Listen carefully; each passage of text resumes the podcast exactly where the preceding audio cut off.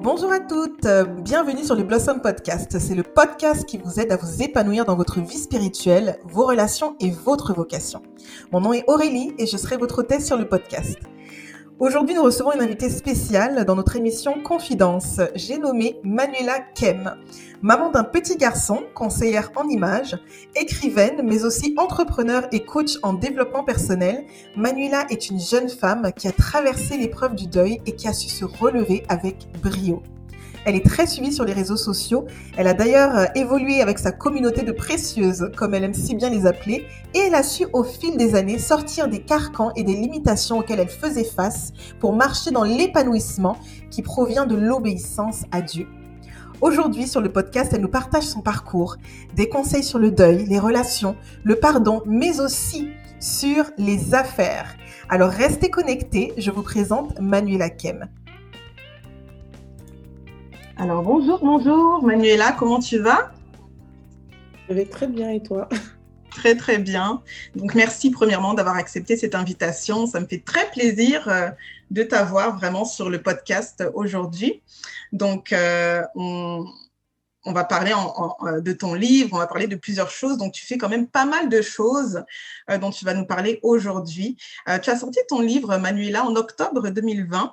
Ok, donc euh, le titre, euh, pour celles qui ne le connaissent pas encore, euh, Ceux qui s'aiment s'aiment. Donc, Aimons-nous mhm. vivants. Donc, c'est un, livre que j'ai eu l'occasion vraiment de, de lire, que j'ai beaucoup apprécié. Et d'où est venue en fait l'idée de ce titre, premièrement, pour, pour ton livre? C'est quoi qui l'a inspiré? Alors, quand je me suis mariée, ça a été du coup le thème de la prédication qu'on avait eue, que le pasteur ah, avait le pasteur y aller. Et c'était ceux qui s'aiment, s'aiment. Et du coup, ça m'a accompagnée pendant tout mon mariage. Mmh et donc, du coup, quand j'ai écrit mon livre, c'est vraiment. Euh, en fait, je trouvais que ça résumait vraiment euh, mon histoire, en fait. Ton histoire, exactement. Euh, avec Damien, magnifique. Et justement, ce que j'ai beaucoup aimé aussi en lisant ton livre, c'est que ben, tu, tu n'as pas simplement résumé on va dire, le, drame un petit peu, donc tout ce qui s'est passé il y a quelques années, mais tu es vraiment allé à la genèse, en fait, de, ton histoire avec Damien. Et ça, j'ai beaucoup aimé parce que, que tu le veuilles ou pas, c'est un petit peu comme un, comme un mémorial, quoi, comme un monument en réalité. Donc, on, a vraiment ton histoire du début euh, à la fin, si je peux dire ça comme ça, parce qu'il n'y a pas vraiment de fin. On a, on a un petit Éden aujourd'hui.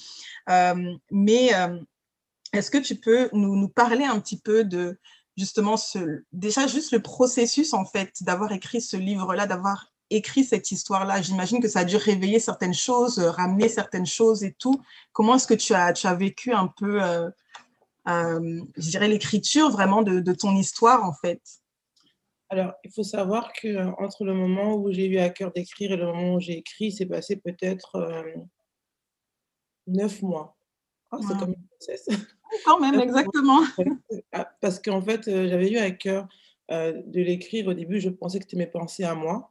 Donc, euh, je me disais, bon, au début, c'était vraiment, je vais écrire un livre pour mon fils, je vais écrire un livre pour qu'il sache c'est qui son père, parce qu'en fait, au fur et à mesure du temps, bah, notre mémoire oublie certains détails. Et je sais que je savais qu'au fur et à mesure, elle a avancé par mon caractère, je pense par la vie. Hein, notre, mmh on, est obligé d'oublier aussi pour pouvoir avancer. Et je dit, je, voulais en fait qu'il ait, euh, puisse avoir en fait, euh, comment dirais-je, l'image, une version de son père authentique. Donc c'était vraiment ça en fait qui m'a vraiment moi poussé, euh, qui me disait que j'allais écrire. Et au fur et à que j'ai avancé, comme je suis croyante, c'était comme maintenant, ça devenait maintenant le Saint-Esprit qui me qui m'acculait à le faire. Donc du coup, je pensais au début que c'était vraiment mon esprit. Et quand ça a commencé à, à être des gens de l'extérieur que je ne connaissais pas qui me disaient dis Magali, il faut que tu écrives ton livre. Ça passait par mes sœurs, dis à Magali qu'elle écrive son livre, elle doit écrire. Et euh, du coup, à la fin de l'année, ça a été vraiment un coup de pression. J'ai reçu du Saint-Esprit, tu dois écrire ton livre avant la fin de l'année, sachant qu'on était déjà au mois de décembre. Et là, ça a été, euh, ça a été, euh, bah, j'ai pas le choix. J'ai pas le choix. Et enfin, je pense que si j'avais pas eu la pression du Saint-Esprit, j'aurais, j'aurais pris du temps et limite des années mais là, quand j'ai cette deadline du 31 décembre, et euh, j'ai appris à obéir, j'ai pas eu d'autre choix que de le faire et de me replonger dans les émotions, même si ça me coûtait en fait. Parce que là, c'était mmh pas une histoire que de moi, c'était une histoire d'obéissance. Et donc, du coup, je, je, je l'ai fait. Effectivement, ça a été très difficile. C'était difficile, mais ça a été, ça a été, ça a été difficile, mais ça a été intense parce que c'était du coup en deux semaines, je l'ai écrit. Et euh, ça a été aussi, euh, ça, en fait, ça, quand j'écrivais, Dieu traitait. Mmh. Ça a été vraiment euh, une thérapie, c'était vraiment un, processus dans lequel j'étais en train de travailler dans mon cœur. Et ça a été difficile, mais je ne vais pas dire que je n'ai pas souffert parce que derrière, à chaque fois, j'écrivais. Parce que moi, j'écrivais beaucoup la nuit.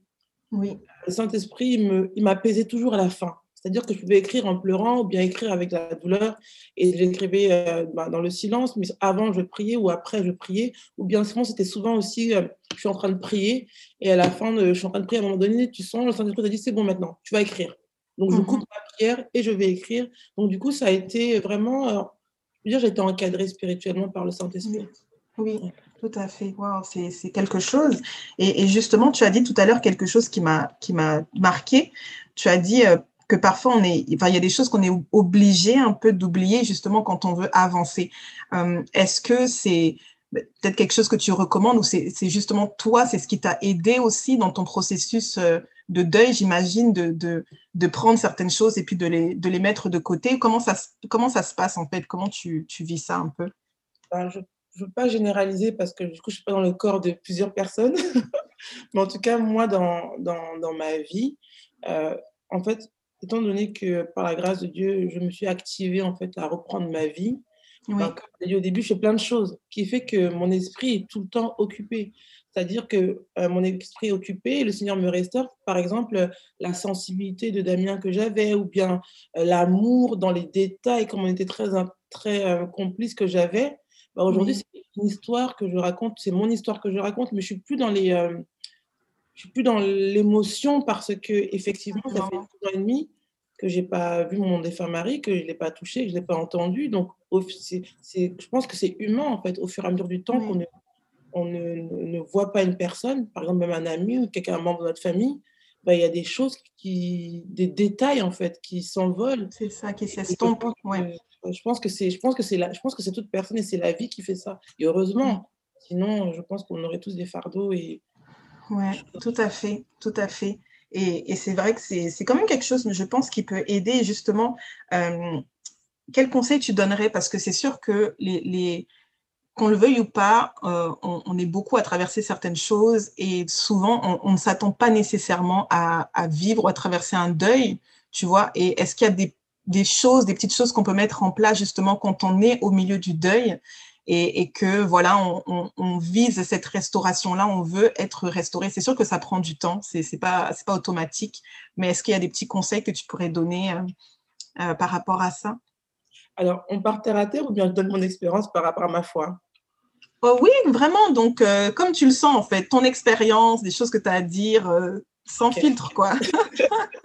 moi, je suis chrétienne, donc on va dire que les premières actions que j'ai posées, bah, la première action que j'avais posée, par exemple, c'était le fait euh, de passer mon permis euh, juste après l'enterrement. Ça, c'était moi, j'avais besoin en fait de, euh, de, me sentir, on va dire, autonome parce qu'effectivement, je pense que c'est ma personnalité, je n'aime pas dépendre des gens. Donc, j'avais besoin de, de, de, garder, on va dire, les conditions de vie dans lesquelles mon mari m'avait laissé. Parce que j'avais un bon cadre de vie. Et à côté de ça, en fait, ça ne suffisait pas parce que ça, c'est des actions que je posais, mais mon âme était détruite. Donc, euh, il y a une, grosse phase de restauration, d'actions que j'ai prises, que j'ai faites, pas parce que je voulais le faire, c'est parce que euh, dans mes moments de prière, le Saint-Esprit m'a mené euh, à faire des choses, à poser des actions. Par exemple, je me rappelle que j'avais laissé un grand cadre je crois que c'était format A5, hein, même un peu plus grand, euh, sur ma table de nuit. C'était la photo de mon époux qu'on avait durant le deuil. Et je dormais avec mon fils, donc on avait l'habitude de dormir à trois. Eden, moi, Eden, mon fils, moi et son papa dans l'encadré. et un jour, je me rappelle, je priais, Saint-Esprit me, tu, me dit, tu m'enlèves cette photo. Alors, ça a été un moment, c'était douloureux parce que tu sens dans ton esprit que le Seigneur te dit tu l'enlèves maintenant, sauf que ça fait même pas un an. Et donc, du coup, tu le fais dans la douleur, mais c'était vraiment de l'obéissance. Il y a beaucoup de choses, en fait, que j'avais fait dans ma restauration pour aller bien, c'était juste des moments d'obéissance. Saint-Esprit me dit de faire, je fais. Et au final, je ne comprenais pas forcément au moment précis pourquoi il me demandait de le faire, mais avec du recul aujourd'hui, je me rends compte qu'en fait, il était en train vraiment de, de restaurer, enfin de préparer mon cœur à être restauré complètement. Mmh. Tu as beaucoup parlé du pardon. Euh, dans ton livre, notamment, que ce soit envers des personnes durant tout le processus de deuil, que ce soit même envers Dieu, tu vois. À un moment donné, tu, tu, tu as expliqué que tu, tu, en voulais un peu à, Dieu, et souvent, ce sont des choses qui arrivent. Donc, euh, euh, comment est-ce que tu, tu, as vécu ça, justement, ce processus de pardon, de devoir pardonner même parfois au Seigneur, tu vois, et pardonner aux autres? À ces personnes-là qui t'ont heurté d'une manière ou d'une autre euh, et tout ça et, et, et, même finalement la vie quoi qui, qui t'avait enlevé en fait quelque chose. Alors il y a eu plusieurs phases du coup de pardon par rapport au pardon euh, à Dieu. en fait, je me suis vite rendu compte qu'au final, je n'avais pas à pardonner à Dieu parce qu'il était le maître de les circonstances. Et ça, c'était vraiment lorsque, pendant le, le deuil, après l'enterrement, il y avait une maman qui m'avait dit Tu sais, ton mari t'appartient pas, il appartient au Seigneur ça avait été très dur, mmh. mais cette phrase-là, en fait, m'a aidé en fait, à comprendre que justement, euh, Dieu n'avait rien fait, si ce n'est, c'est Dieu, qui, Dieu qui gère le temps, en fait. Mon mari ne m'appartenait pas. Donc, ça m'avait vraiment aidé déjà à me réconcilier avec Dieu. Ça, c'était vraiment euh, dans la période après l'enterrement. Le, Ensuite, il y a eu la, la, phase du pardon maintenant envers les autres. Et c'est ça qui a mis beaucoup plus de temps. Et euh, je disais que le chapitre sur le pardon, je l'ai écrit au mois de mars après, euh, le mois de mars 2000, 2020 euh, parce que justement j'avais écrit mon livre. Je pensais l'avoir fini de l'écrire au 31 décembre, mais dans mon esprit, je n'étais pas, euh, j'étais pas, comment dirais-je, je savais qu'il me manquait quelque chose, mais je ne savais pas quoi. Voilà. Et donc je me rappelle que c'était la période où j'avais changé d'église, etc. Et donc du coup, quand j'étais à la nouvelle église où j'étais, nous parlait de l'offense, nous parlait du pardon, on parlait de beaucoup de choses et à chaque fois, Dieu m'a culé par rapport à ça. Et je me rappelle une fois, euh, même euh, le pasteur avait parlé, le Seigneur dans mon cœur, il faut que tu ailles voir, il euh, faut que tu envoies un message à deux personnes avec qui dans ton, dans ton cœur tu, as vraiment, tu es vraiment en colère et par rapport au deuil. Et je me disais, et je me, rappelle, je me suis effondrée, je me suis dit, mais non, mais pourquoi c'est moi qui dois le faire, etc. Donc j'avais beaucoup parlé avec Dieu par rapport à ça. Mais j'avais obéi. Et en obéissant, je me suis rendu compte que ça m'avait libérée. Donc j'ai vraiment passé, on va dire, trois mois où Dieu m'a secoué avec le pardon. Et je me rappelle le chapitre sur le pardon. Moi, je suis quelqu'un, j'écris dans le silence. J'ai besoin d'écrire en ce moment, j'écris la nuit. Donc, je me rappelle, il y avait un jour où je priais. Et le chapitre sur le pardon, je l'ai écrit en chantonnant, après ma prière. Donc, en même temps que je chantais, je chantonnais, je priais, j'ai eu à cœur de prendre mon ordinateur j'ai écrit d'une traite tout le chapitre du pardon. Et j'ai fermé mon ordinateur. Et quand du coup, que, que du coup, j'avais pas relu parce que je savais que je savais que j'avais écrit un chapitre sur le pardon, mais c'était la, la, la, fin de mon étape, mais je n'étais pas forcément prête moi-même à la lire. Et quand du coup je l'ai relu moi-même, donc du coup là après j'ai corrigé les fautes parce que lorsqu'on écrit d'une traite, c'est pas forcément euh, bien écrit. Euh, je l'ai relu moi-même, donc ça m'a fait du bien et j'ai compris en fait que c'était Dieu qui voulait en fait que mon livre se termine sur quelque chose de une édification, parce que du coup le livre sinon se serait terminé sur le deuil en fait. Et le fait d'avoir fini mon livre sur le pardon, ça, il y avait une ouverture positive. Et même au mois de mars, du coup, aussi, quand je suis arrivée au chapitre du pardon, du coup, j'ai relu tout mon livre et j'ai modifié, du coup, parce que du coup, il y avait une phase entre la fin de l'année où je l'avais écrit, j'étais encore dans l'amertume. Et au mois de mars, le Seigneur m'avait permis, du coup, d'expérimenter la puissance du pardon et du coup, même de changer certaines choses que j'avais écrites, modifiées, mais du coup, avec un cœur qui avait pardonné. Parce que du coup, ça n'allait pas être euh, le même ressenti. Exactement. Et, euh, et, et, justement, même juste pour clôturer dans ce, cet état de, enfin, cette, cette idée-là, euh, tu as aussi beaucoup parlé de ta relation avec ton papa. Et moi, j'ai apprécié en fait même la transparence euh, et comment tu as décrit les choses et, et même comment au final, ben, Damien a été un peu un, agent de réconciliation euh, avec ton papa parce que c'était pas nécessairement facile. Euh, tu vois, au début, et, et, euh, et en quoi, en fait, aujourd'hui, je dirais, comment est-ce que tu, tu, tu envisages cette relation J'imagine qu'elle a dû grandir, euh, elle a dû, euh, voilà, les choses ont dû changer, surtout après, euh, après tout ce qui s'est passé. Comment tu, tu, tu la vois aujourd'hui, en fait? Ta relation avec ton papa, comment tu la vis, en fait Alors, je la vis bien. c'est vrai que la mort de, de, Damien, du coup, nous a beaucoup rapprochés. Ouais. Mmh. Après, non, je dirais qu'on a vraiment une, une, aujourd'hui une génération avec mon papa, on s'appelle, on a une relation d'adulte en fait, parce que aussi j'ai grandi, donc je suis plus une enfant. Mais c'est vrai que Nandami a vraiment fait le pont. Il a vraiment fait le pont entre nous. Alors, j'ai beaucoup aimé, en fait, tu as décrit ta, ta, ta relation avec Damien. Donc, par exemple, tu as dit que vraiment, ta, ta relation, c'était ton meilleur ami, ton pote de délire, ton mentor, un exemple et tout ça. Et, quand on parle justement de fréquentation, parce qu'on va parler un petit peu des fréquentations, et je sais que ça va édifier beaucoup de femmes, euh, pour toi, c'est quoi en fait justement euh, qu'une femme devrait, c'est à quoi qu'une femme devrait aspirer? On sait qu'on a des critères spécifiques et tout ça, mais vraiment dans cette période de fréquentation, c'est quoi qu'on doit observer, qu'on doit, qu'on doit regarder justement, qui, peut être très important euh, pour même pour le futur, hein, lorsqu'on veut s'engager avec quelqu'un? Alors moi, je dirais, euh, bah, je pense que comme je disais dans mon livre, l'amitié en fait. Parce qu'en fait, moi, aujourd'hui, je pense que lorsqu'on a un ami, c'est une personne qu'on a étudiée, on a vue, même une amie au féminin. Hein. C'est une personne avec qui on peut marcher, avec qui on, a on aspire aux mêmes choses, avec qui on, on partage aussi les mêmes valeurs. Et là, je ne parle pas des copines ou des potes, mais vraiment d'une amie ou un ami, c'est une personne avec qui on, va, on a des valeurs communes, on n'a pas forcément le même caractère, on va avoir des fois des moments d'incompréhension, mais c'est une personne avec qui on peut se une personne avec qui on se sent en sécurité aussi, une personne avec qui on peut prier, une personne avec qui on peut être vrai, on peut être soi-même. Et euh, moi, je dirais dans la fréquentation, euh, euh, avant tout, c'est vraiment trouver un ami ou un ami. Vraiment. Vraiment. Et, euh, et, tu as parlé aussi bah, du rôle de, de, justement, dans cette même ordre d'idées, donc du rôle de, de l'abstinence euh, dans cette étape de fréquentation. Donc, souvent, c'est vrai qu'on l'entend euh, beaucoup, mais j'ai beaucoup aimé comment toi, tu l'as décrit, en fait, comment tu, tu as expliqué l'importance de, de, de l'abstinence dans ton livre. Et, et, justement, pourquoi c'est important quand on est dans cette phase d'observation, cette phase d'amitié, de ne pas faire rentrer euh, le côté euh, charnel, si on peut dire ça comme ça, donc le côté, euh, voilà, le désir et tout ça. Tu vois, et toi, c'est quelque chose, en tout cas, c'est quelque chose qui vous avez gardé, qui vous a gardé au final dans votre, dans votre relation.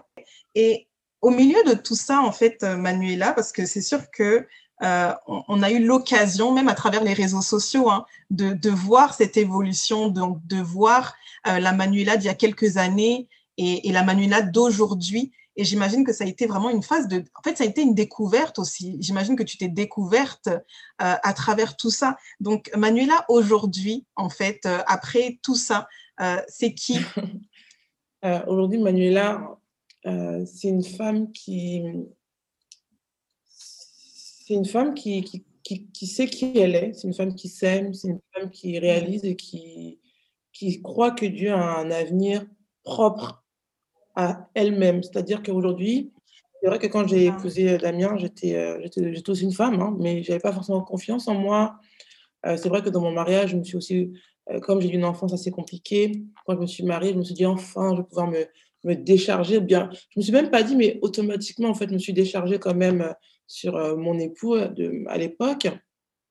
Et en fait, le fait qu'il soit parti, j'ai dû du coup me débrouiller, surtout me dire que j'avais une responsabilité, celle de mon fils.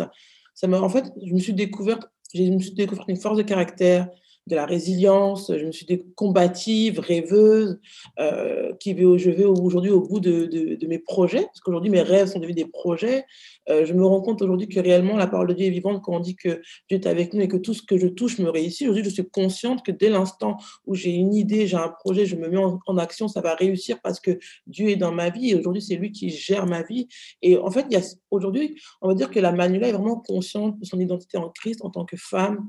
Euh, j'ai conscience de la de, des, mots qui sont écrits dans la parole de Dieu, parce que des fois on parle de la parole de Dieu, mais la parole de Dieu est faite avec des mots, et du coup j'ai pris conscience de la puissance des mots au-delà de la foi, au-delà de la confession, de, de, créer mon atmosphère, de créer mon univers, et aujourd'hui la Manuela Kem que je suis, la Manuela que je suis, c'est une femme qui sait que euh, euh, mon avenir sera, euh, sera le résultat de ce que j'aurais décidé, parce que Dieu m'a donné la puissance de parler, de déclarer, de créer, et euh, c'est aussi une Manuela qui se met en action, au-delà du fait que euh, je, crois et j'aspire à des choses. Euh, j'aime travailler, par exemple, je me suis découverte un amour pour le travail. Je travaille tout le temps, mais j'aime ça. Je suis fatiguée, mais je peux travailler toute la nuit. Mais je ne savais pas que j'étais une bosseuse à ce point-là. J'ai toujours été. mais je ne savais pas que j'avais ça en moi. Je ne savais pas, par exemple, que j'étais aussi ouverte. Je pensais que j'étais très réservée, timide, alors que pas du tout. Je suis réservée, mais j'aime les gens, j'aime parler, j'aime communiquer. Et vraiment, ma soeur me disait ça la dernière fois, la, la Manuela, parce qu'elle m'appelle aussi Magali, la Magali d'hier et la Magali d'aujourd'hui sont deux femmes totalement différentes. Là, aujourd'hui, je suis totalement indépendante, euh, je sais me gérer, je, j'ai, une vie, j'ai une destinée à part entière et voilà, je suis épanouie. Je suis épanouie en tant que femme et hier, j'étais épanouie en tant qu'épouse. Aujourd'hui, maintenant, je sais faire euh, la différence. Et je pense que demain, je ne serai plus une épouse épanouie, mais je serai une femme épanouie. Et parce que je serai une femme épanouie, je serai une épouse épanouie. Waouh, c'est tellement, c'est tellement fort ce que tu dis. Et, justement, euh, ben, en ce mois où on met la femme à l'honneur, parce que nous, c'est ce qu'on a décidé de faire, de mettre la femme à l'honneur en ce mois de mars. Euh, on va parler business, justement. Donc, euh, tu as lancé vraiment ton activité, ton business. Je sais que bien avant, tu vas nous en parler un petit peu. Donc, ton activité euh, de conseillère en images, je, trouve ça super, magnifique. Et bien avant, déjà, tu étais déjà quand même une femme. Tu, tu, vendais déjà, je pense que tu vendais des gaines, enfin, tu faisais déjà un peu de, du commerce, tu vois.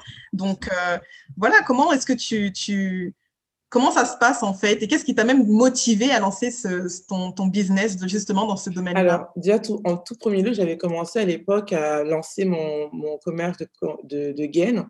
J'avais accouché, bon, de base, je suis comptable de métier, donc j'ai fait une formation euh, de comptable, je travaillais dans un cabinet, et sauf que je n'étais pas épanouie dedans, mais c'était mon gagne-pain. Parce que moi, je viens d'une famille nombreuse, donc j'ai toujours, on a eu des moments de galère, on manquait même de yaourt. Donc, je m'étais dit, quand je serai grande, je vais avoir un travail qui va permettre que euh, ma famille, moi, ne manque, mes enfants ne manquent de rien. Donc, je suis vraiment allée vers la sécurité. Je n'étais pas épanouie dedans, mais c'était, on va dire, mon gagne-pain. Et euh, quand je suis tombée enceinte, euh, j'ai eu la grâce, déjà, j'ai eu la grâce d'épouser un homme qui, avait un bon travail et qui pouvait, du coup, sécuriser toute la famille. Et quand je suis tombée enceinte, je suis restée vraiment une année, toute ma grossesse, je n'ai pas travaillé. Et sauf que mon, bien que à l'époque mon défunt mari euh, gérait la maison, comme j'ai toujours été autonome en fait, c'était compliqué pour moi de toujours demander l'argent de poche. Donc ce que j'ai fait, j'ai eu à cœur de lancer un business pour me faire rentrer des sous. Et là, du coup, j'ai commencé à commercialiser des gaines, des corsets minceurs parce que justement, j'avais accouché, j'avais pris du ventre et j'ai eu du mal à m'habiller. Donc moi-même, en fait, je me, me suis confrontée en fait à un problème que j'ai résolu, que, j'ai, que j'ai résolu, pardon. Donc, du coup, c'est ce que j'ai proposé du coup aux femmes. Et du coup, ça a bien pris. Donc, on va dire que c'est comme ça que j'ai commencé. Mais c'était vraiment, on va dire, euh, comme si comme ça. C'était vraiment la débrouille, quoi. donc, je me suis vraiment débrouillée toute seule. Donc, j'ai fait ça. Et du coup, quand mon défunt mari est parti, j'ai continué quand même un peu. C'est ça qui m'a permis, du coup, de m'en sortir parce que, du coup, j'avais pas d'autres revenus. Et, euh, on va dire que c'était mon gagne-pain. Sauf que je voulais reprendre la comptabilité, mais je savais que la comptabilité allait me prendre tout mon temps, sachant qu'avec la période fiscale, euh, euh, pendant six mois, on n'a pas de vie. Sauf que je ne pouvais pas me permettre de ne pas avoir de vie dans la mesure où mon fils n'avait que moi maintenant. Donc, je me suis dit, il faut que je puisse trouver un métier qui va pouvoir me, me, me, permettre d'avoir du temps, en fait. Et c'est là que, euh, je me rappelle, ça faisait un an que Damien était parti, donc j'avais fait un jeûne de un mois. Et j'avais dit au Seigneur, euh, apparemment, on dit que l'année la plus difficile, c'est la première année. Donc, j'aimerais qu'après les un an, commencer une nouvelle vie avec toi. Donc, je m'étais dit, euh, euh, donc c'était mon moment. Donc, j'avais jeûné et tout et tout. Et le Seigneur m'avait mis à cœur que octobre, c'est ton année, c'est ta, rentrée. Donc, du coup, moi, ce que j'ai fait, donc, qu'est-ce que je voulais faire? Je voulais faire de la mode et tout. Je me suis dit, aujourd'hui, en fait, quand on passe par, on, passe par le, on va dire, la mort, on prend la vie différemment. C'est-à-dire que hier, où j'étais vraiment euh, une femme qui rêvait loin, par exemple, qui imaginait des choses, pensait que j'avais du temps sur ma vie. Aujourd'hui, j'ai réalisé que je peux mourir à tout moment. Et je réfléchissais comme ça avant, bien qu'aujourd'hui, je crois et j'espère que le Seigneur a des jours meilleurs pour moi. Mais quand mon mari est parti, c'était vraiment, je peux mourir demain. Mais si je meurs demain, est-ce que je serai satisfaite de la vie que, j'ai aujourd'hui? Est-ce que, est-ce que je serai satisfaite de tout ce que j'ai accompli? Parce que mon mari est parti, mais il est parti en homme accompli. Il avait le travail qu'il voulait, il, était stable, il avait tout ce qu'il voulait, il avait sa relation avec Dieu. En tout cas, à son niveau de 30 ans, il était heureux en fait. Il avait vraiment pu euh, être heureux. Et, moi, je me suis demandé si je meurs demain, est-ce que je serais épanouie Et la réponse était non, parce que bien que j'étais une épouse épanouie, mais professionnellement, j'avais un travail, mais je n'étais pas épanouie dedans. Euh, donc, du coup, je me suis dit, bon, qu'est-ce que tu aimes? Tu aimes la mode, donc lance-toi. Donc, c'est là que j'ai fait mon école de mode, de concert en images. Par la grâce de Dieu, ça a été très difficile de, de gérer du coup le deuil, le petit, l'école et les gaines. Mais du coup, je suis allée au bout et je me rappelle, du coup, j'ai fini en février 2020 quand il y a le confinement. Et je disais au Seigneur, mais Seigneur, maintenant j'ai fait mon école, on a, le confinement, comment je fais pour m'en sortir financièrement? Parce qu'il y, a, les réalités de la vie.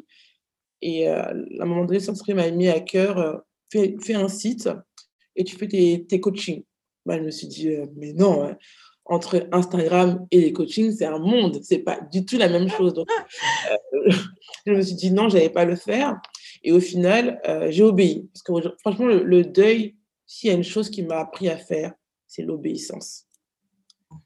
Il y a plein de choses que, que le, mmh. Seigneur m'a amené à faire, comme je disais tout à l'heure durant mon deuil. Je ne comprenais pas pourquoi, mmh. mais ça m'a fait toujours du bien à la fin. Donc aujourd'hui, je sais que si le Seigneur m'a mis quelque chose à cœur de faire, je dois le faire, même si pour moi, c'est euh, c'est quelque chose d'incohérent, de, de, à mon sens, mais parce que je le reçois dans mon cœur et c'est fort, donc je le fais. Donc je me rappelle, j'ai lancé du coup euh, les coachings, mais vraiment les yeux fermés, j'ai fait l'application, tout, tout, tout, j'ai fait mon site et je l'ai lancé. Et le premier, dès que j'ai dit que je l'ai lancé, tout mon mois était bouqué. Et les gens qui venaient me disaient à chaque fois, Dieu m'a mis à cœur de venir euh, prendre un rendez-vous avec toi. Et c'est de là, en fait, que je me suis, que j'ai commencé, du coup, euh, via les coachings, à développer euh, les dons que Dieu avait mis à moi, l'écoute, le coaching, les paroles de connaissance. C'est des choses que je, je savais que j'avais un peu, mais je n'avais pas conscience vraiment de, de toutes les capacités que Dieu avait mis en moi. Et en fait, en ayant obéi à l'instruction, j'ai vu, en fait, que Dieu, était là et c'est lui qui conduisait. Et du coup, euh, encore une fois, quand je me suis lancée, vraiment, tout n'était vraiment pas parfait. Hein. J'ai vraiment fait un site moi-même, mais vraiment, c'était vraiment la débrouille, mais je l'ai fait.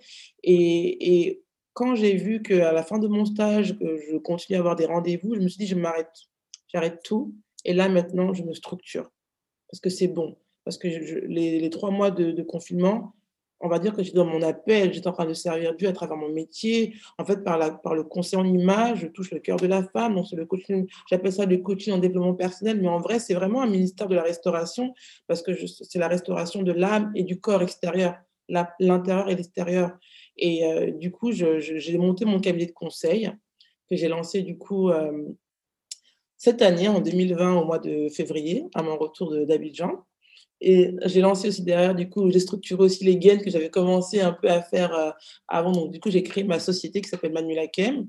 Et aujourd'hui, j'accompagne des femmes euh, dans, la restauration de leur âme et de leur style de leur look et de leur apparence. Et, franchement, je, suis vraiment épanouie dedans. Donc, c'est comme ça voilà, que j'ai réussi à. C'est tout le schéma qui a amené de, de comment dirais-je, de la phase de briser, je, me cherche, je veux me retrouver aujourd'hui, euh, j'écris ma société, je vis de ça. Oui, et c'est important, comme tu l'as dit, tu as précisé que tu as vraiment bâti ta structure. Donc, c'est sûr qu'au début, euh, c'est toujours un peu, euh, voilà, c'est brouillon. Puis, comme tu dis, c'est, on, fait les choses et tout, mais à un moment donné, c'est vrai que c'est important de, structurer. Donc, euh, c'est magnifique. Et, tu, justement, tu parles aussi beaucoup d'estime de soi. Donc, je trouve que c'est quelque chose dont les femmes ont besoin aujourd'hui. Et, même en tant que conseillère en image, j'imagine que tout ce que tu fais, ça vient vraiment booster euh, l'estime de soi, valoriser vraiment que tes clientes se sentent valorisées, qu'elles se elles sentent cet amour propre aussi. Hein. parce que souvent, c'est un domaine où on n'a pas, bon, on a, on a beaucoup de, de, combats, si je peux dire ça comme ça. Et, quelles sont un peu les, difficultés, les défis, euh, je dirais, maintenant que tu es vraiment, ben, que tu es établi, que peut-être tu rencontres dans le domaine entrepreneurial, euh, peut-être auxquels tu t'attendais ou que tu ne t'attendais pas forcément Est-ce qu'il y a des, peut-être des défis que tu rencontres? euh, En toute sincérité, non. Mais vraiment, parce qu'en fait, on va dire que les défis, je les ai rencontrés quand je me cherchais à l'époque.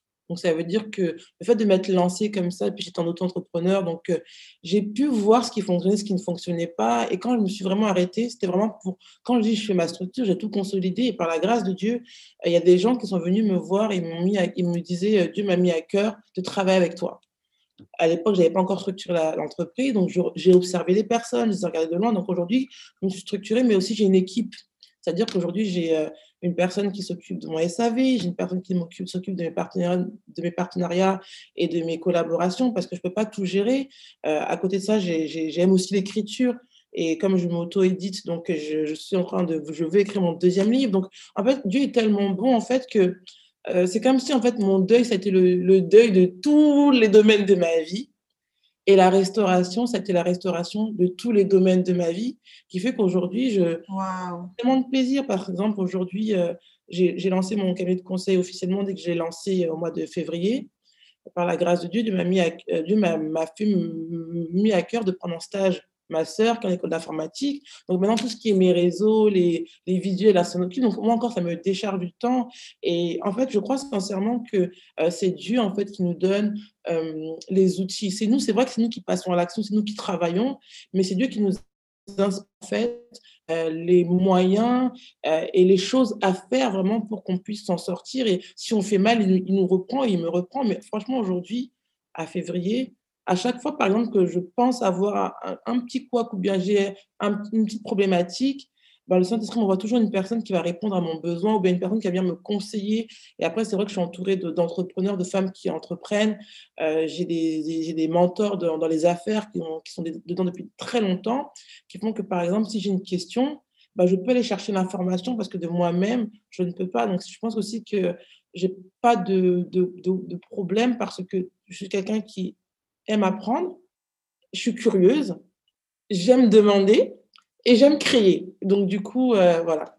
Mais j'ai appris à déléguer parce qu'avant, je ne savais pas déléguer.